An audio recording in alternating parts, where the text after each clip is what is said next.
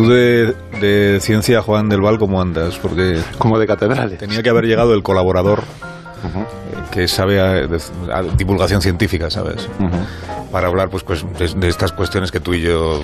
No, yo. Malamente. o sea, yo de, de ciencia eh, no se puede saber más que yo. O sea, yo estoy en el límite, he llegado ya al, al- a, a lo sublime, diría. Mm. Entonces, lo que pasa que a lo mejor la audiencia Carlos, pues tampoco pregúntale, está pregúntale, preparada. Carlos, pregúntale, pregúntale. No está preparada para, para asumir tantísima sapiencia. Pero tú, por ejemplo, dominas mejor la, la exploración espacial Sí, sí, sí. o la nanotecnología También. o la inmunoterapia. No, eso, eso, Oh. de eso mucho más. Mucho más. Mucho más. Bueno, Bueno, ¿a ¿Dónde va a pues- parar? De todas maneras, el colaborador tenía que haberse presentado ya porque era su obligación a esta hora de la mañana y en este estudio. Me dicen que no se encuentra, eso ya lo veo, en este estudio, pero que sí está en línea con, con el programa. ¿Le habrá pasado algo? Pues lo ignoro por completo, pero vamos a ver qué pasa. Al- Alberto Aparici, buenos días. Hola, hola Carlos, ¿qué tal? ¿Dónde diablos estás que no estás aquí? Hombre, pues a ver, como tú me dijiste que lo que querías era un programa de ciencia y del espacio de primera Sí. mano, pues, pues yo lo que he hecho es irme a ver las cosas de primera mano. De primera mano, pero primero, ¿cómo te has ido y a dónde te has ido? Mm, bueno, el cómo no es tan importante, eh, la cuestión es que estoy... Que no es importante, a mí me lo parece. Eh, bueno, esos son detalles, eh, es que es muy técnico, si te lo explico. En- Entonces, ¿Dónde estás? est- estoy, estoy ahora mismo... Sí. eh, mira, estoy casi pasando por la órbita de Neptuno, fíjate. De, de hecho, ya casi lo... oh, ahí está. Pero por la órbita de Neptuno, ¿te refieres a Neptuno? En Neptuno está la fuente, ¿no? Neptuno. En el ¿Dónde la espacio Leti? no Es que- hay sonido, ¿no? Es ¿Cómo que era esto? En el aquí- espacio no sé, lo- no sé lo que hay, yo nunca he estado. Es que he pasado muy cerca del, del nuevo estadio que ha construido el Atlético de Madrid Ah. en Neptuno para la Champions Galáctica y, ese, y ahora están todo el día así porque hay como 300 partidos al, al año o algo por el estilo. Este era un Mm. planeta súper tranquilo hasta un hasta planeta, ahora. un planeta Sí, sí. súper tranquilo. Sí, sí. ¿Y hacia dónde vas ahora? Eh, pues estoy yendo, mira, estoy yendo en dirección la constelación de Acuario Ya, porque... Espera un momento, espera un momento. Porque para viajar a Neptuno y a Acuario y a donde quiera que no se puede ir en cualquier cosa. Eh, no, efectivamente, ¿Estás claro. en una nave espacial? Tengo, tengo una nave espacial fantástica. Me, la he encontrado, bueno, prácticamente regalada. Tiene, tiene además todas las comodidades, ¿no? ¿Tiene el logotipo de Onda Cero? ¿Cómo va? Pero bueno, hombre, pues, pues posible, pero será que alguien se lo ha pintado. ¿Te has llevado la nave espacial del parking de los directivos? Pero es que si había que hacer un programa de ciencia, ¿qué querías que me llevase? ¿Sabes llevar acaso tú esa nave espacial? M- Más o menos. Si no fuese porque el ordenador es un poco viejo, pero, pero bueno, he conseguido encontrar la consola. Entonces Bueno. con eso lo hago. Ah, pu- ¿Puedes rellenar, Begoña, por favor, el formulario de denuncia? El- ah, vale. Formulario de Científico y denuncia ladrón. de colaborador. Ah, el colaborador. No pongo ni nombre. Científico mangante que se ha llevado la única unidad móvil que tenemos, no la única que tenemos, la única que tenemos que está capacitada como para viajar al espacio y hacer esta comunicación con un magnífico sonido, Mm. es decir. Parece que está aquí, ¿eh? Desde, desde dónde me, me decías Acuario, ¿estás camino de dónde? Pues mira, ahora, ahora ya, ya estoy muy pasado Neptuno, ya estoy casi casi a un año luz del Sol y estamos camino a uno de los lugares más interesantes que hay en las cercanías, pero casi casi sin salir del barrio. Del Vamos- barrio te refieres un poco a nuestro entorno en el universo. Exacto, me Vale. refiero a nuestro entorno. Vamos a Trappist 1. A- perdón, ¿a dónde vas? ¿A Trappist A Trappist 1. 1? Sí, Uy, Esto no era un... De esto tú me has hablado alguna vez, yo creo. alguna vez. Trappist 1, esto era un sitio... Te estoy examinando, ¿eh? estoy esperando que tú respondas. Lo podría decir yo, pero... Es que no quiero yo, en fin, meter la pata antes de tiempo. No Pero. Trappist 1 era un lugar eh, donde la NASA había descubierto unos cuantos planetas. Muy bien. ¿No? Y tú estabas emocionadísimo porque ahí teníamos planetas nuevos y eso pues siempre da para aprender más. Efectivamente. Sí. Y cuando dijiste, pues vamos a tener que hablar de lugares habitables en el universo y todo esto, pues yo dije, hombre, que mejor que Trappist 1. No, hombre, pero yo estaba pensando que hablases en el primer programa de Marte, que igual es una cosa que más con- conocemos todos, ¿no? Que no porque hayamos ido, pero hemos visto películas. Siempre Sí, nos llamas a mano. Eso es. Ya, pero la cosa es, si queremos hablar de lugares habitables, uno quiere ir a un desierto donde hace un frío que pela y donde igual hay microorganismos en el subsuelo, o quiere un sitio habitable de verdad, porque Marte tampoco es que sea Punta Cana. Ya, o sea, a ti Marte como destino así espacial y turístico no te convence. Hombre, para ir yo no, para mirarlo de lejos está muy bien. Y entonces has cambiado de estrella, digamos, has cambiado de... No te basta... El sistema solar, digamos que no te sirve. Exacto. Vale, y entonces te has ido a otra estrella a ver qué planetas hay ahí alrededor de esa estrella. Efectivamente. Bueno, ya voy entendiendo algo. ¿eh? Ahora ya estamos como a dos o tres años luces, que esto va, muy que rápido. Nos has robado, eso sí, que no se nos olvide. ya, ya solo nos quedan eh, 37 o 38 años luz para llegar a 38 Trappist 1. años luz. Y eso es lo que tú llamas estar prácticamente en el barrio, 38 años luz. Hombre, es que, a ver, que la galaxia, que la galaxia es muy grande, ¿no? O sea, 40 años luz no es nada. La Vía Láctea tiene 150.000 años luz de diámetro. ya. O sea, que 40 años luz es un vecino, es, un, es prácticamente en la calle al lado. Ya, pero esto significa que la luz tarda eh, 40, años- 40 años casi, ¿no? En, en llegar A Trappist 1, ¿eso es? desde donde tú estás. Sí, efectivamente. Menos mal que el sonido no está llegando de manera inmediata. El sonido está llegando fantásticamente porque es que esta nave que tenemos pues está equipada con la mejor tecnología, ¿no? Ya, de ya, hecho, ya. estos motores de curvatura que tengo son una virguería. En 10 minutitos hemos llegado, en menos Entonces, posiblemente. Vamos a, vamos a ir explicando porque Juan está aquí tomando notas. Sí, sí, claro, yo he venido aquí a aprender, por Trappist supuesto. es el, el nombre de qué? De la, de la, de la estrella que está en el centro ahí, ¿no? ¿Cómo es? Trappist es el nombre del telescopio, Ah, del telescopio. que descubrió la estrella. Entonces, Trappist 1 es el típico nombre de catálogo. Es la primera estrella descubierta por el telescopio Trappist. ¿no? Ah, vale, vale, vale. Y esta estrella tiene siete planetas a su alrededor y esos planetas se nombran con letras. Entonces los llamamos Trappist 1b, Trappist 1c, Trappist D, E, F, G y H. Vale. La, y la A. La A es la estrella, la A es el cuerpo principal, ¿Hay entonces se Trappist 2? reserva. Anda. ¿Hay a Trappist 2? Claro, hay Trappist 2, lo que Ah. pasa es que es una estrella menos interesante, yo no sé exactamente qué se ha descubierto. no en tiene ella. interés, fuera. Vamos a hablar del Tra- 1, ¿no? Trappist Ay, ay. 1 es la más interesante, pero creo que el catálogo de Trappist tiene ya varias decenas de estrellas, si no recuerdo mal. Vale, entonces, en Trappist 1 Ujú. hay varios, varios planetas ahí en Exacto. ese. ¿Y cómo sabemos en cuál podríamos Juan y yo y Begoña irnos, por ejemplo, a vivir? Eso, ¿cómo lo sabemos? Aparte de lo que tardaríamos en llegar, que eso sería... Pero uno que mole. ¿Qué necesitamos que haya en ese planeta para decir, pues aquí va a ser? Hombre, pues necesitamos varias cosas, ¿no? En primer lugar necesitamos que haya una atmósfera, porque si no hay atmósfera vamos a vivir más bien mal, y estaría bien que hiciera una temperatura adecuada, ¿no? Porque hay lugares con atmósfera que están a... 37 grados, 38. Exacto, bueno, a mí con que no sean 150 o menos 200 ya me vale. Vale, una atmósfera y una temperatura agradable. digamos. Exacto, una temperatura agradable, ¿Ya agua estaría bien, Agua estaría bien. sí. ¿Y ya está? Si quisiéramos montarnos una casita, pues que hubiera oxígeno sería un puntazo, pero... Para pero la huerta también estaría bien. Si no lo hubiera, podríamos encontrar alguna alternativa. Hombre, si se cumplen todas las demás cosas, pues uno siempre puede crear un hábitat, ¿no? O sea, la, la típica, pues poner una especie como de cúpula y dentro de esa cúpula poner los gases que uno, que uno quiere poner, ¿no? Entonces, así podrías hacerlo habitable. Eso es lo que en Marte es difícil de hacer, porque Marte está a una temperatura muy baja, tiene una presión muy bajita, la atmósfera es muy, es muy poco No, densa. en Marte eh, eh, es fácil, pero ahí donde tú me estás diciendo es muchísimo No, que no te más ha gustado sencillo. a ti, vamos, Marte. es una cosa... Dicho que es Claro. desértico, que hay, hay bacterias, no sé qué, pues entonces ¿para qué vamos a ir a Marte? Una gravedad agradable para no pesar mucho, ¿no? También estaría bien. Eso sería bonito. sí. Bueno, bueno, bueno, eso no está claro si va a ser bueno o malo. No, no porque- sería tan bonito, déjame que Porque, diga. porque habiendo evolucionado para la gravedad de la Tierra, Sí. igual si te vas a un sitio con mucha menos gravedad, lo que hace es que los músculos se te atrofian un poco. Vaya por Dios. desagradable. Claro, eso, eso ha pasado, o sea, bueno, se ha visto en astronautas que Ya, han ya. pasado meses en el espacio y tal, Venga, y bueno. no se sabe muy bien lo que pasaría si pasásemos tres o cuatro meses en un planeta que tuviese menos gravedad que la Tierra, pero probablemente necesitaríamos hacer mucho ejercicio. Pues podríamos mandar al monaguillo Entonces, para no. que lo comprobara. Sí, a- es- es el destino es ideal para el mono. Entonces que tenga más gravedad para hacer menos ejercicio. Lo más lejos posible y que tenga que hacer mucho ejercicio. Pero a mí lo que, lo que me veo. gusta de Trappist es que hemos podido eh, saber unas cuantas cosas de los planetas que son muy difíciles. Por ejemplo, sabemos la densidad de la gran mayoría de ellos. Es muy difícil medir la masa de los planetas bien. En el caso de Trappist podemos medir muy bien el volumen, porque tenemos la suerte de que esos planetas pasan por delante de la estrella. Y al pasar por delante tapan un poquito la luz, tú lo que tú no ves el planeta realmente. Lo que estás viendo es la luz de la estrella y la luz de la estrella hace pip pip pip, pip, baja para abajo y luego vuelve a subir. Y eso es que el planeta ha pasado por delante. Y según cuánto cambie la luz de la estrella, tú puedes saber cómo de grande es el planeta. O sea que en este caso, por la suerte de que los planetas pasan por delante, Pero eso dices, si yo estoy aquí en la Tierra con el telescopio, pero tú que estás allí, Hombre. en la, en la nave esta espacial, que estás alrededor ya de, tú lo estás viendo ya con tus propios ojos. Yo puedo, me queda un poquito para llegar, ahora lo estoy viendo todavía de lejos, pero hombre, cuando llegue lo voy a poder ver bien. De hecho, a lo mejor algún científico se queja de que nosotros tengamos esta nave y la comunidad científica no, pero... mira, acaba de quejarse un, un científico que responde al nombre de Héctor Socas. Me dicen que no solo se ha quejado, sino que se ha personado en nuestra emisora de Tenerife para manifestar públicamente su desagrado con, tu actividad, digamos, delictiva. Bueno, normal. poco lícita. Voy a darle la voz al, al científico. Héctor, buenos días. Hola, buenos días. Buenos días. ¿No le, ¿No le, parece a usted bien entonces que Alberto Aparici nos haya mangado una nave espacial?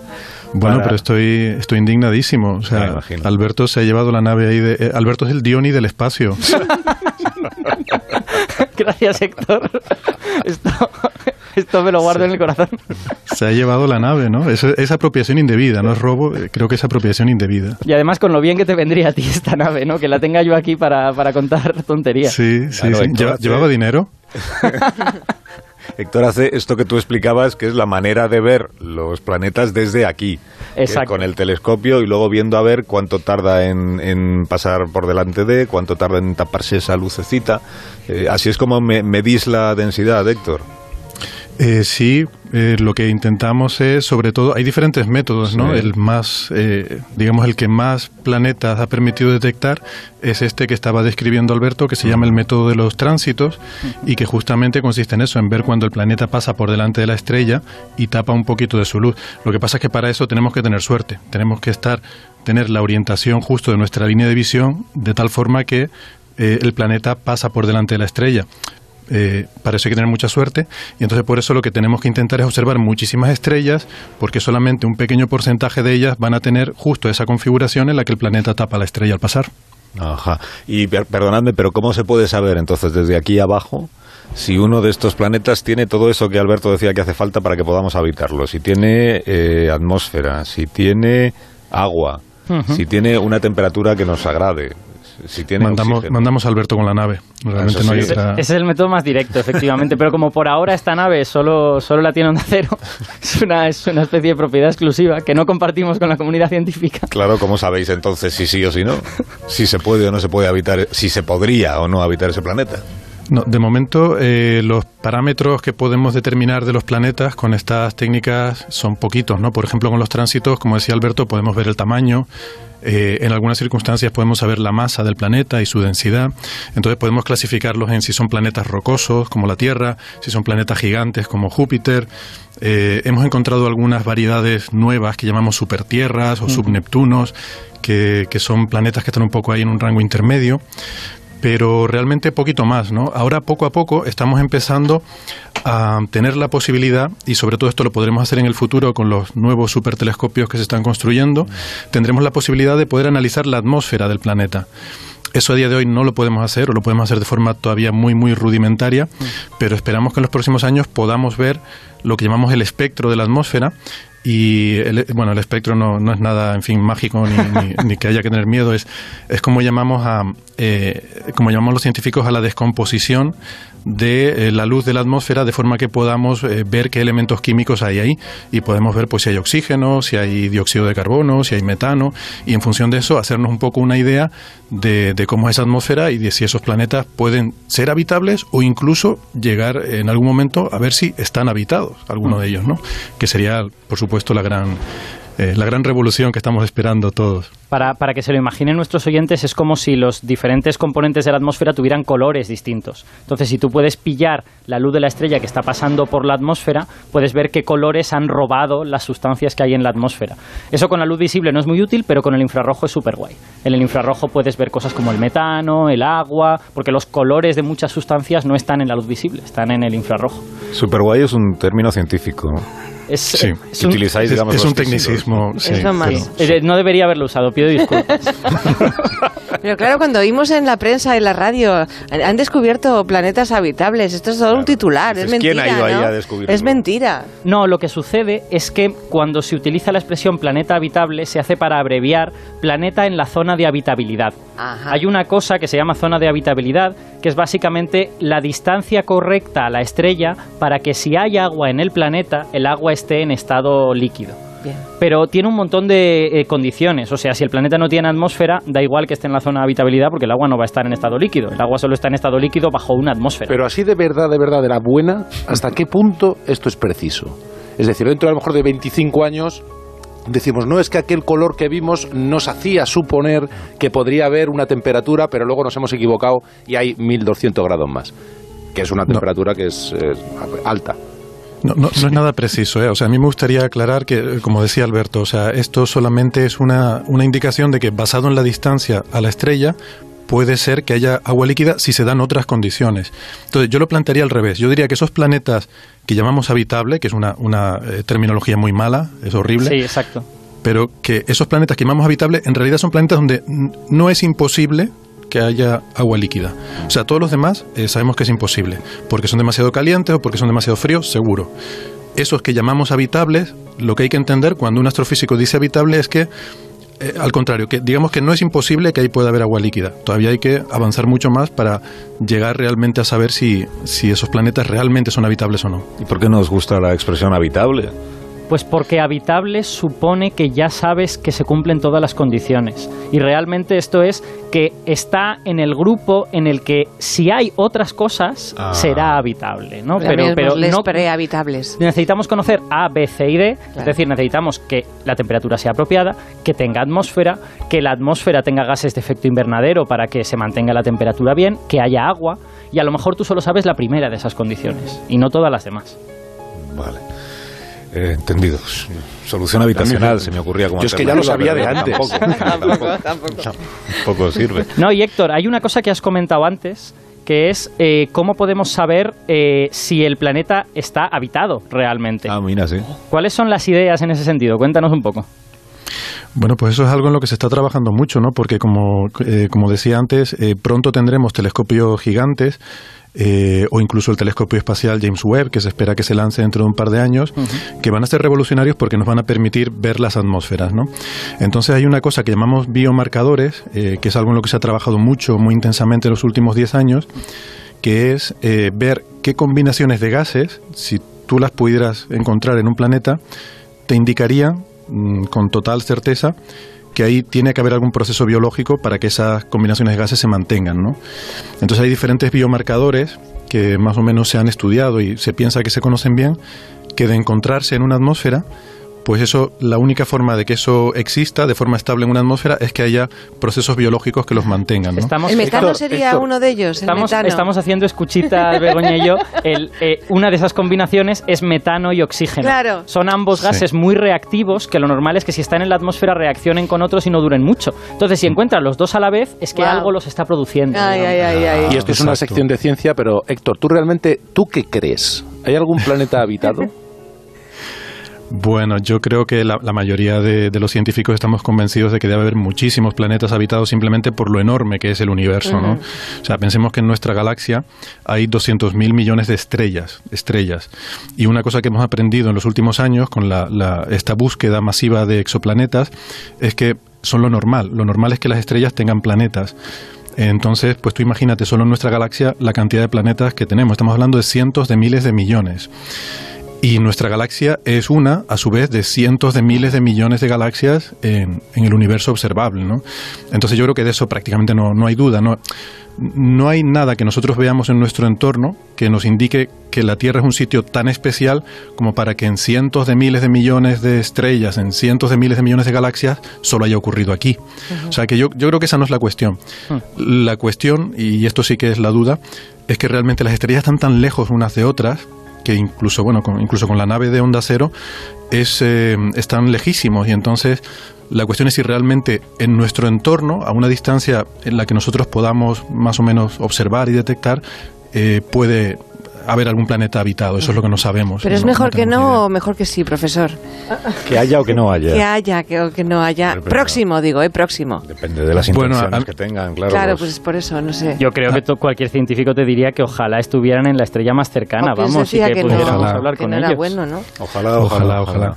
Porque hay una cosa que hay que tener en cuenta, ¿no? Que eh, la ciencia ficción tendemos a, a creernos que lo que vemos en, la- en las pelis es lo que, lo que va a pasar en el futuro, ¿no? Pero, pero eso no suele ser así. Y una cosa que no se manifiesta mm, de forma muy adecuada en la ciencia ficción es estas distancias tan enormes.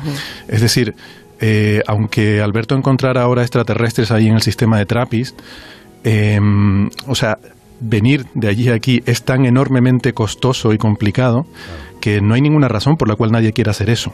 Y tampoco hay nada aquí que, sea tan interesante como para que justifique semejante viaje, ¿no? Eh, entonces, yo personalmente, no es una opinión personal, en ese sentido no, no tengo ningún, ningún temor, ¿no? Héctor, gracias por habernos acompañado esta mañana. Espero que lo hayas pasado bien. Un placer, sí, siempre, siempre es un placer hablar de ciencia y gracias por la invitación. Alberto Aparici. Sí. Devuelve la nave, hombre. Eh, la, devuelvo dentro un poco. Oye, que estoy viendo. Pero devuélvela sin bicho dentro. Estoy viendo una cosa que, que, la estrella esta. Bueno, os quería contar cosa, pero ya se nos ha hecho tarde. Muy tarde. Que se está poniendo un poco blanca y está como soltando rayos de, colores y, no me está gustando nada el aspecto que tiene. Así que, oye, que, ya, que ya os llamo, que hablamos la semana que viene. La guantera de la nave tienes la póliza del seguro. Por si acaso.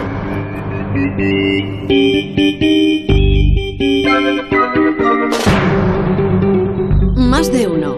Con Alsina.